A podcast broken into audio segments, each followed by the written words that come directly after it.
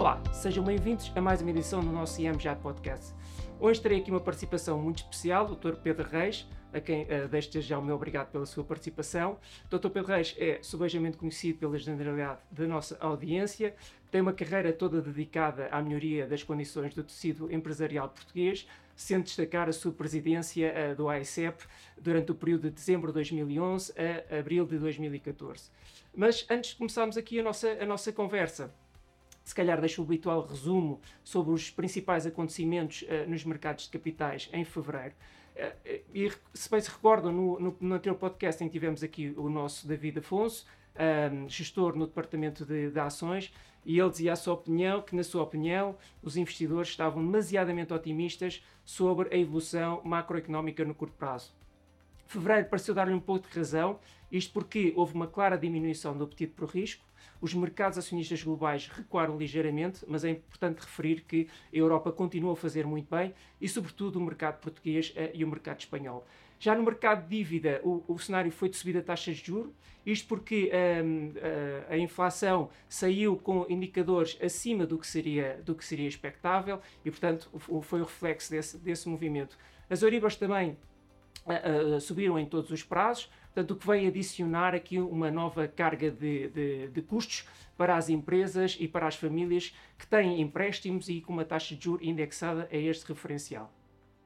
Pedro, bem-vindo. Obrigado mais uma vez pela sua participação. Obrigado. Se calhar, se calhar uh, começo precisamente por este tema de subida de taxa de juros. Eu estava a referir Euribor porque muitos dos empréstimos efetivamente estão muito associados a este referencial, mas ao longo do último ano tivemos uma subida muito uh, forte da subida de taxa de juros. Sabemos que o tecido empresarial português que o Pedro conhece muito bem, é constituído sobretudo de pequenas e médias empresas, com um nível de rentabilidade manifestamente baixo e, portanto, esta subida da taxa de juros é aqui uma carga acrescida de custos para, esta, para essas empresas. Que cenário é que nós podemos estar a falar um bocadinho mais para a frente e pensar se será que temos, poderíamos estar pela frente um cenário semelhante ao que aconteceu à dívida uh, durante a crise da dívida pública europeia ou neste momento houve uma melhoria e, portanto, as empresas já conseguem uh, absorver esses custos da taxa de juros? Eu acho que as empresas claramente estão melhor preparadas uh, para este efeito e estão mais resilientes, o que não quer dizer que uh, o seu impacto não seja ainda bastante uh, determinante pela dimensão das empresas portuguesas, pela profundidade do aumento e, e, e até a velocidade a que esse aumento foi feito Uh, e, e, também pelo nível de endividamento que a economia portuguesa como um todo, uh, famílias ou empresas, neste uhum, caso uhum. as empresas, e em particular uh, as exportadoras talvez tenham melhores balanços, mas ainda estão expostas. Ou seja, eu diria que face à última vaga, digamos, em que houve este tipo de movimentos, nós vamos encontrar as empresas mais internacionalizadas, como fatores positivos de resiliência. Estão mais internacionalizadas, têm melhor gestão, no sentido da racionalidade das suas decisões, uh, nomeadamente de investimento e nomeadamente de balanceamento da dívida, uh, de tomada de uhum. risco, uh, ah, um, e, e, por outro lado, incorporaram ao longo do tempo, eu acompanhei relativamente bem esse processo, nos vários setores e nos vários mercados, souberam incorporar maior valor acrescentado nacional. E ao subirem na cadeia de valor, eh, isso permite-lhes eh, acomodar melhor eh, estes choques a nível da taxa de juros.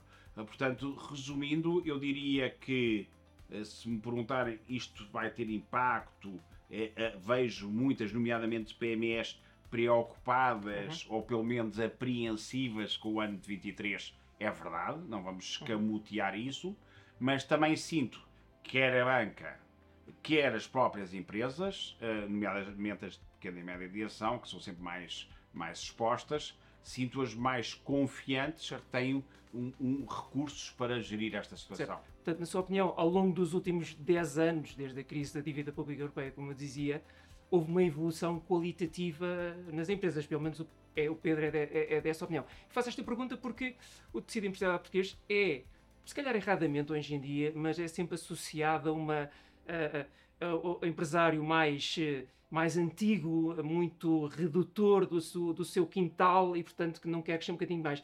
estamos perante um cenário já diferente, uma evolução uh, substancial? Eu acho, eh, vamos lá ver, eu, acho que há também aí há uma, há uma evolução positiva, uhum. uh, sendo que uh, nunca esteve o problema na, na, na, no facto de haver uma, uma grande mancha de empresas familiares. Aliás, isso é, isso é, isso é, é como sabe, é, é, é, é, apropriável também a nível europeu e até e, e América do Norte, América Latina e, uhum. e África e, e, e, mesmo em certos mercados asiáticos.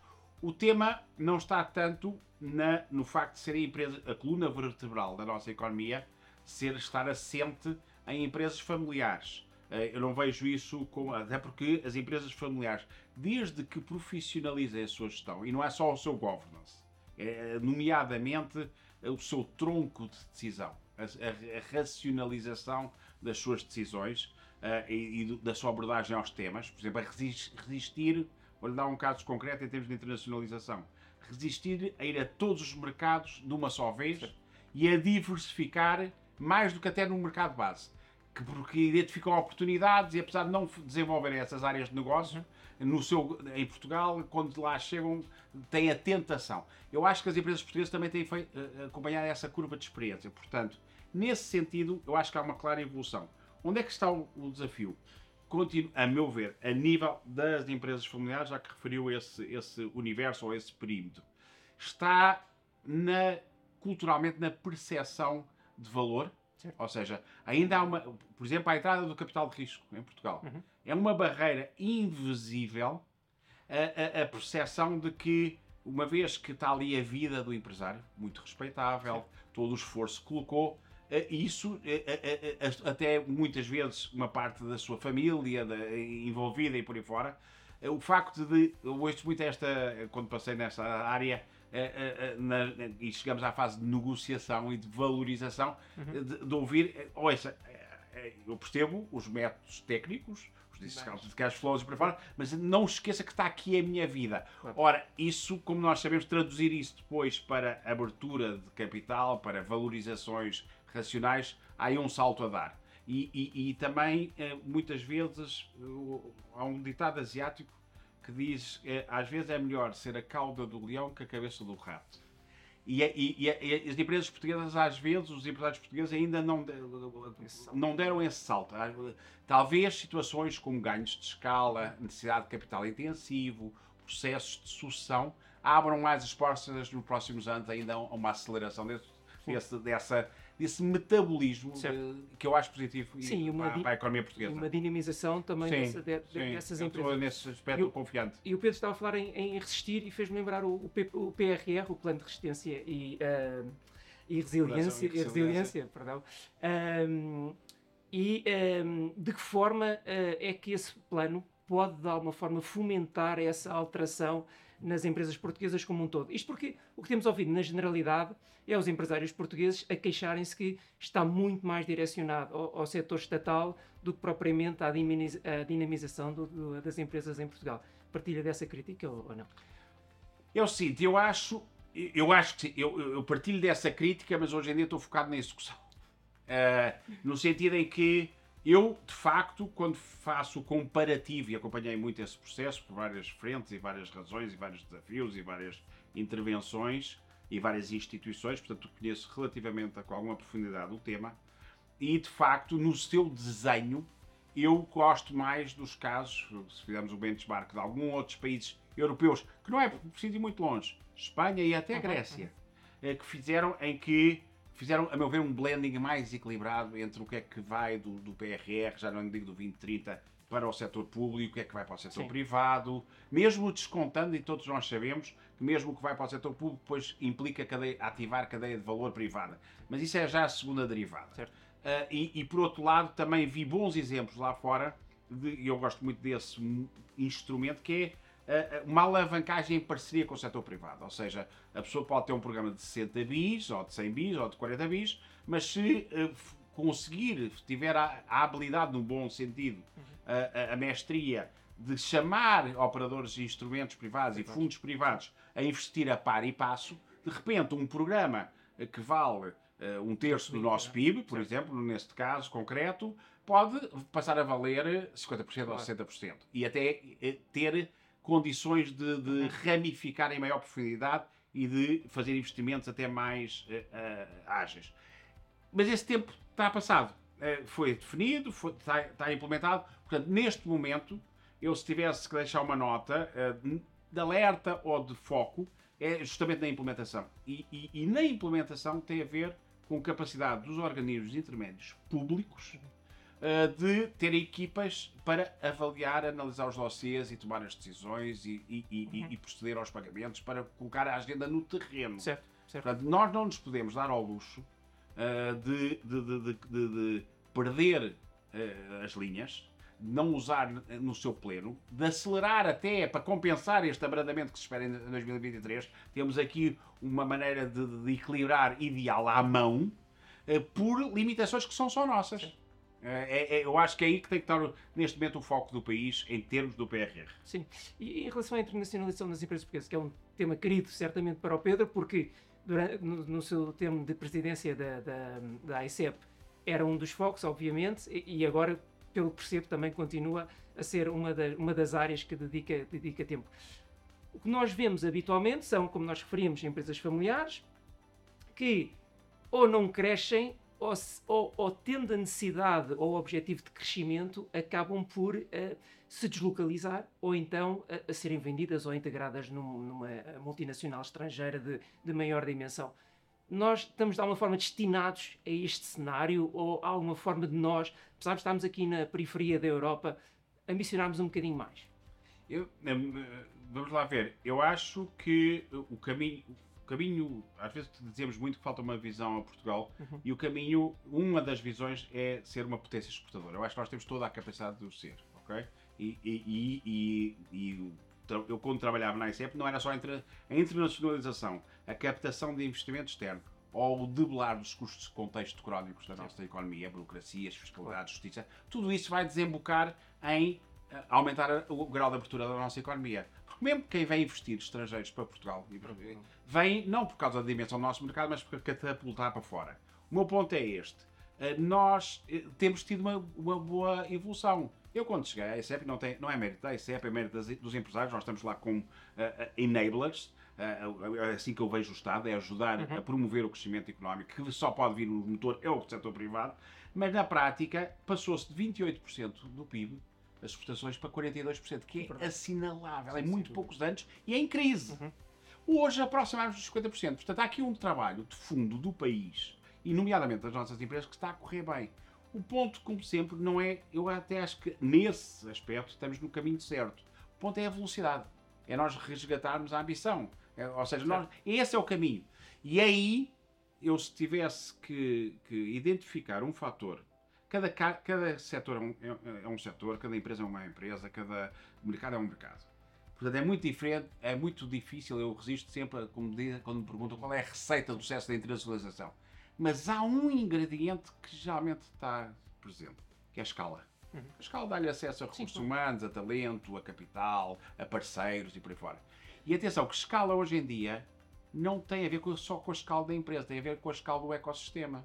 Nós temos eh, países muito bem internacionalizados, a Irlanda, a Israel e por aí fora, que têm uma dimensão é até relativamente limitada. Ou seja, as nossas limitações geográficas Sim. ou históricas, pelo evoluir do mundo, hoje em dia já não são fronteiras para ninguém. Portanto, eu, eu, mais uma vez, se houver políticas certas e com a qualidade das nossas empresas exportadoras, eu acho que nós podemos ter 10 anos melhores do que foram os últimos 20 anos e que realmente crescemos pouco e temos ainda muito Sim, endividamento. Não é? Parece estarmos no, no, no, caminho, no caminho correto e como o Pedro bem dizia, economias também pequenas têm feito um bom tem progresso. Tem o seu papel e, e tem o seu espaço para crescer. Sem dúvida. Mas estamos a falar de internacionalização, mudamos agora um bocadinho para, para o que é o cenário recente, ou mais recente, que é um cenário de desglobalização que temos uh, vindo a falar durante, pelo menos no último ano, uhum. ou mais. Na verdade, começou um processo começou com a pandemia, e, portanto, a necessidade das empresas terem uh, materiais mais próximos de si, e depois com a guerra na Ucrânia, eu acho que este movimento de desglobalização, esta ideia de desglobalização, uh, uh, sofreu aqui um, ainda um, um, maior, um maior acréscimo. Se calhar no capítulo um bocadinho mais, mais político, como é que o Pedro vê este conflito evoluir e de que forma é que eh, vai deixar marcas aqui, uh, não só em Portugal, mas também um pouco, um pouco na Europa, uh, nomeadamente, de, uh, portanto, como é que a indústria e os serviços vão desenvolver na Europa? Difícil não é responder a essa pergunta, é responder em dois minutos, que é uma maravilha. Mas vamos aqui fazer esse exercício. Uh, uh, ponto 1. Um, o, o, e, e, concordo que o conflito é nevrálgico, ou seja, enquanto não se tirar a, a guerra da frente da economia mundial, uh, temos uma nuvem em cima de nós, ainda por cima pesada. E, é, e, é, e, é, e, como nós sabemos, a economia vive muito dos animal spirits, não é? Portanto, é, todos nós acordamos Sim. e dizemos temos vontade de investir, temos vontade de trabalhar, temos vontade de apostar no futuro, mas há, há aqui alguma coisa que nos está atravessada, e os uhum. investidores também pensam assim, e, e essa atravessada é a guerra. Bom, portanto, e duas uma. Uh, a guerra, eu, eu resolução, sinceramente, vejo como difícil em, em 23. Espero que não haja nem escalada, e escalada não é só escalada costumo dizer, no espaço ou no tempo, não é? Não é só por, por escalarmos para um conflito nuclear tático, já não digo estratégico. É escalada porque entram novos in, in, interventores, uh, outros conflitos oportunísticos que estão atentos pelo mundo fora e aproveitam esta distração, isso também são escaladas.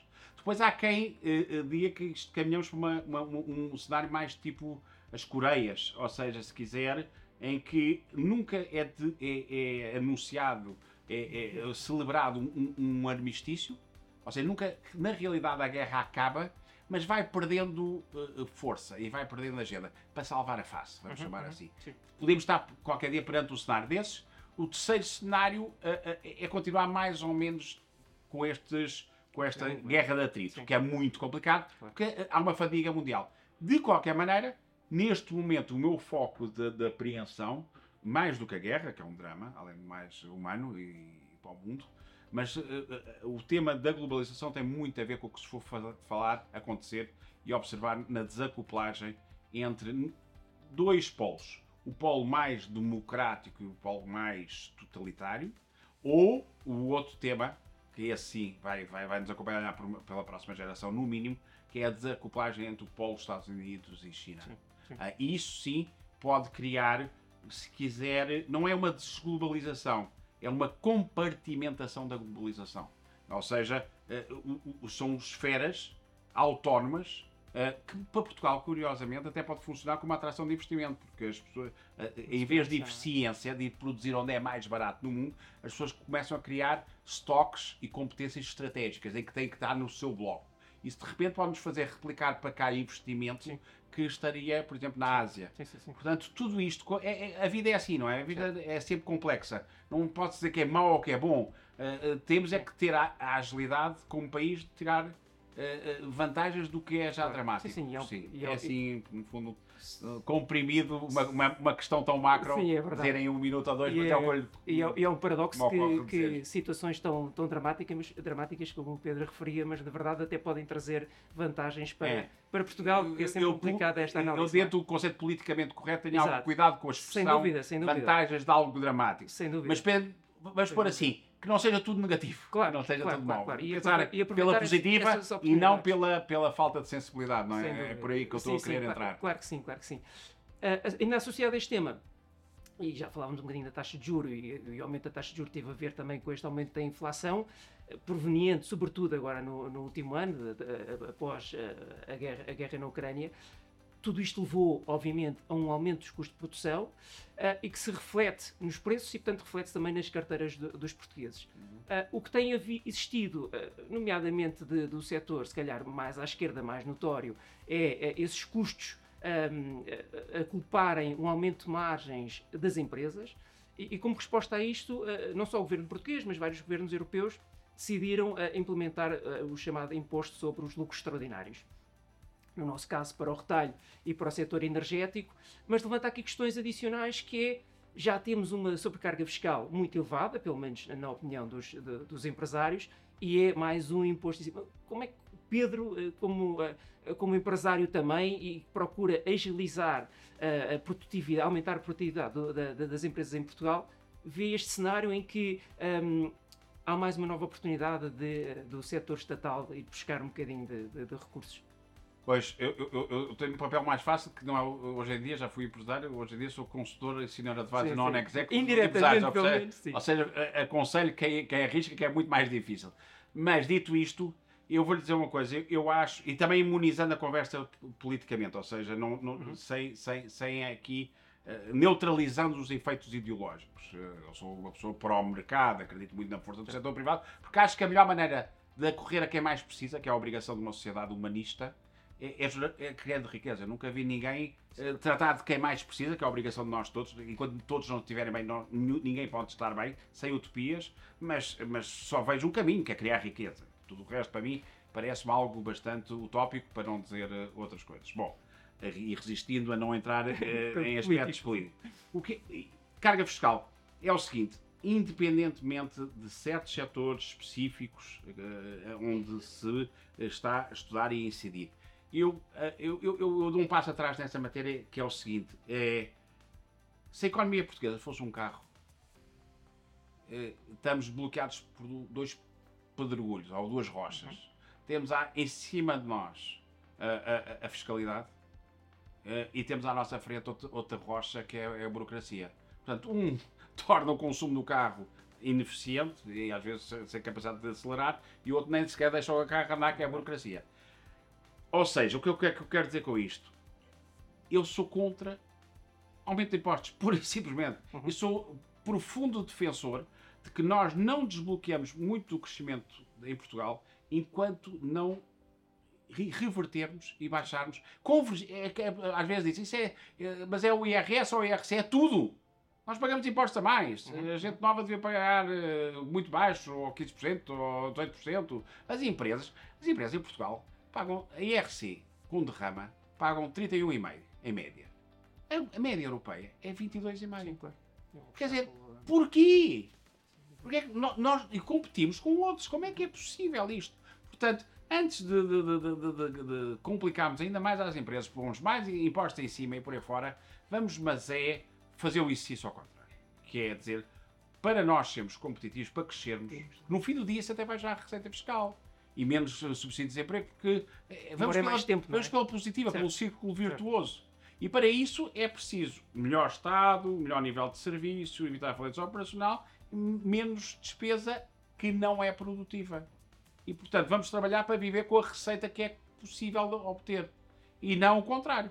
Portanto, eu, eu, eu, cada vez que a conversa diz, e vamos introduzir mais este imposto, e é, é, é, justo. Há muitos que são justos, há muitos que são verdes, há muitos que são. E, sinceramente, eu sou um século defensor da sustentabilidade, acho que Portugal ainda pode dar um salto aí.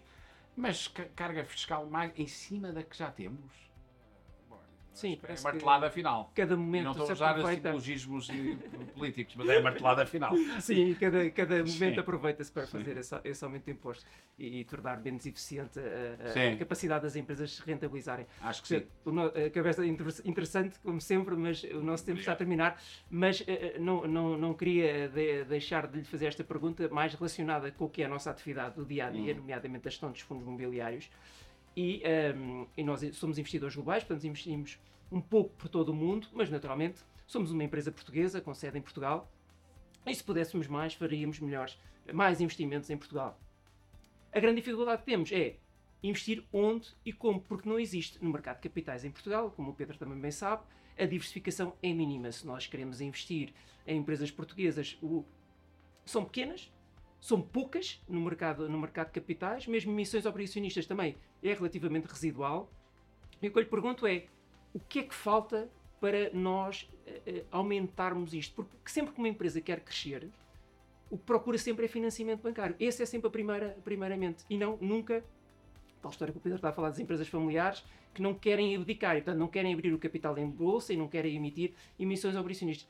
O que é que falta aqui, além da dimensão, que, é, que, uhum. que, isso, é, que, que isso é óbvio, mas falta mudar a mentalidade, falta mudar mais, mais o ah, eu, eu, acho, eu acho que, é, que, é, que é, é, um, bom, é um ponto bem apontado, uh, porque eu acho e, e, e, acredito que nós estamos uh, numa, numa alteração de paradigma na, na, na, economia portuguesa e daqui a 10, 15 anos muita coisa terá mudado em relação à realidade que estamos a ver hoje, uhum. por sua vez já é bastante diferente há 20 anos.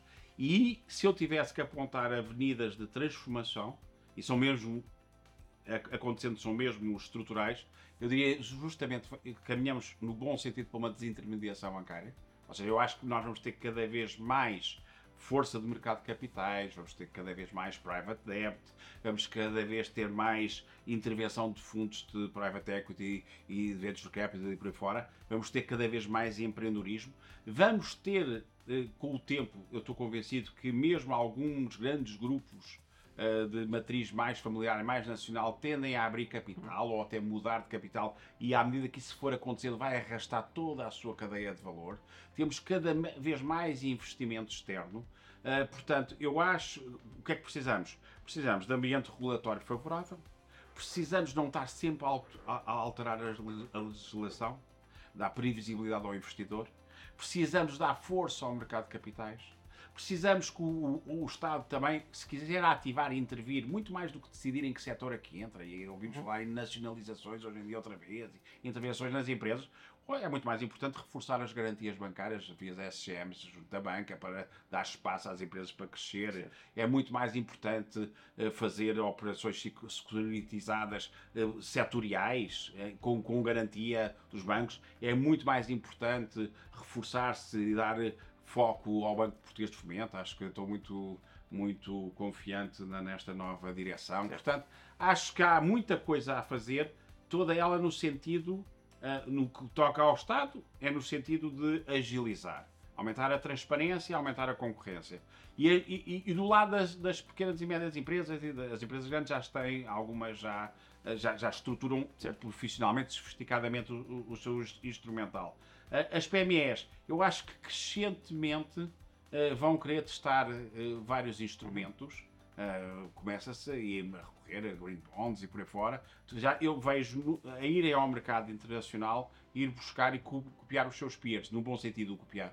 Portanto, eu, eu, eu acredito que se tivermos que projetar a desbancarização uh, da economia portuguesa, uh, já está em andamento e isso é positivo, inclusivamente para a banca, porque não fica com sobreexposição claro. setorial. Mas aí acho que há um, há um, certo alinhamento, agora é fazer acontecer na prática. Espero que o Pedro tenha razão, infelizmente já andamos nisto há algum tempo é e não, não tem evoluído não, assim, assim não, tanto, mas não, tem razão. Não, não vamos perder a esperança. Exato.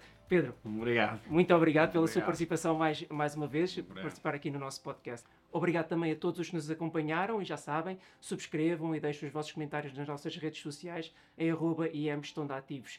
Não percam também o nosso próximo podcast. Até lá, desejamos a todos bons investimentos. Informação ou opinião apresentada tem efeitos meramente informativos e está sujeita a alterações sem aviso prévio. A IMGA não é responsável pelo uso feito pelos ouvintes das informações que integram o presente podcast, nem pelos prejuízos, diretos ou indiretos, que daí possam advir.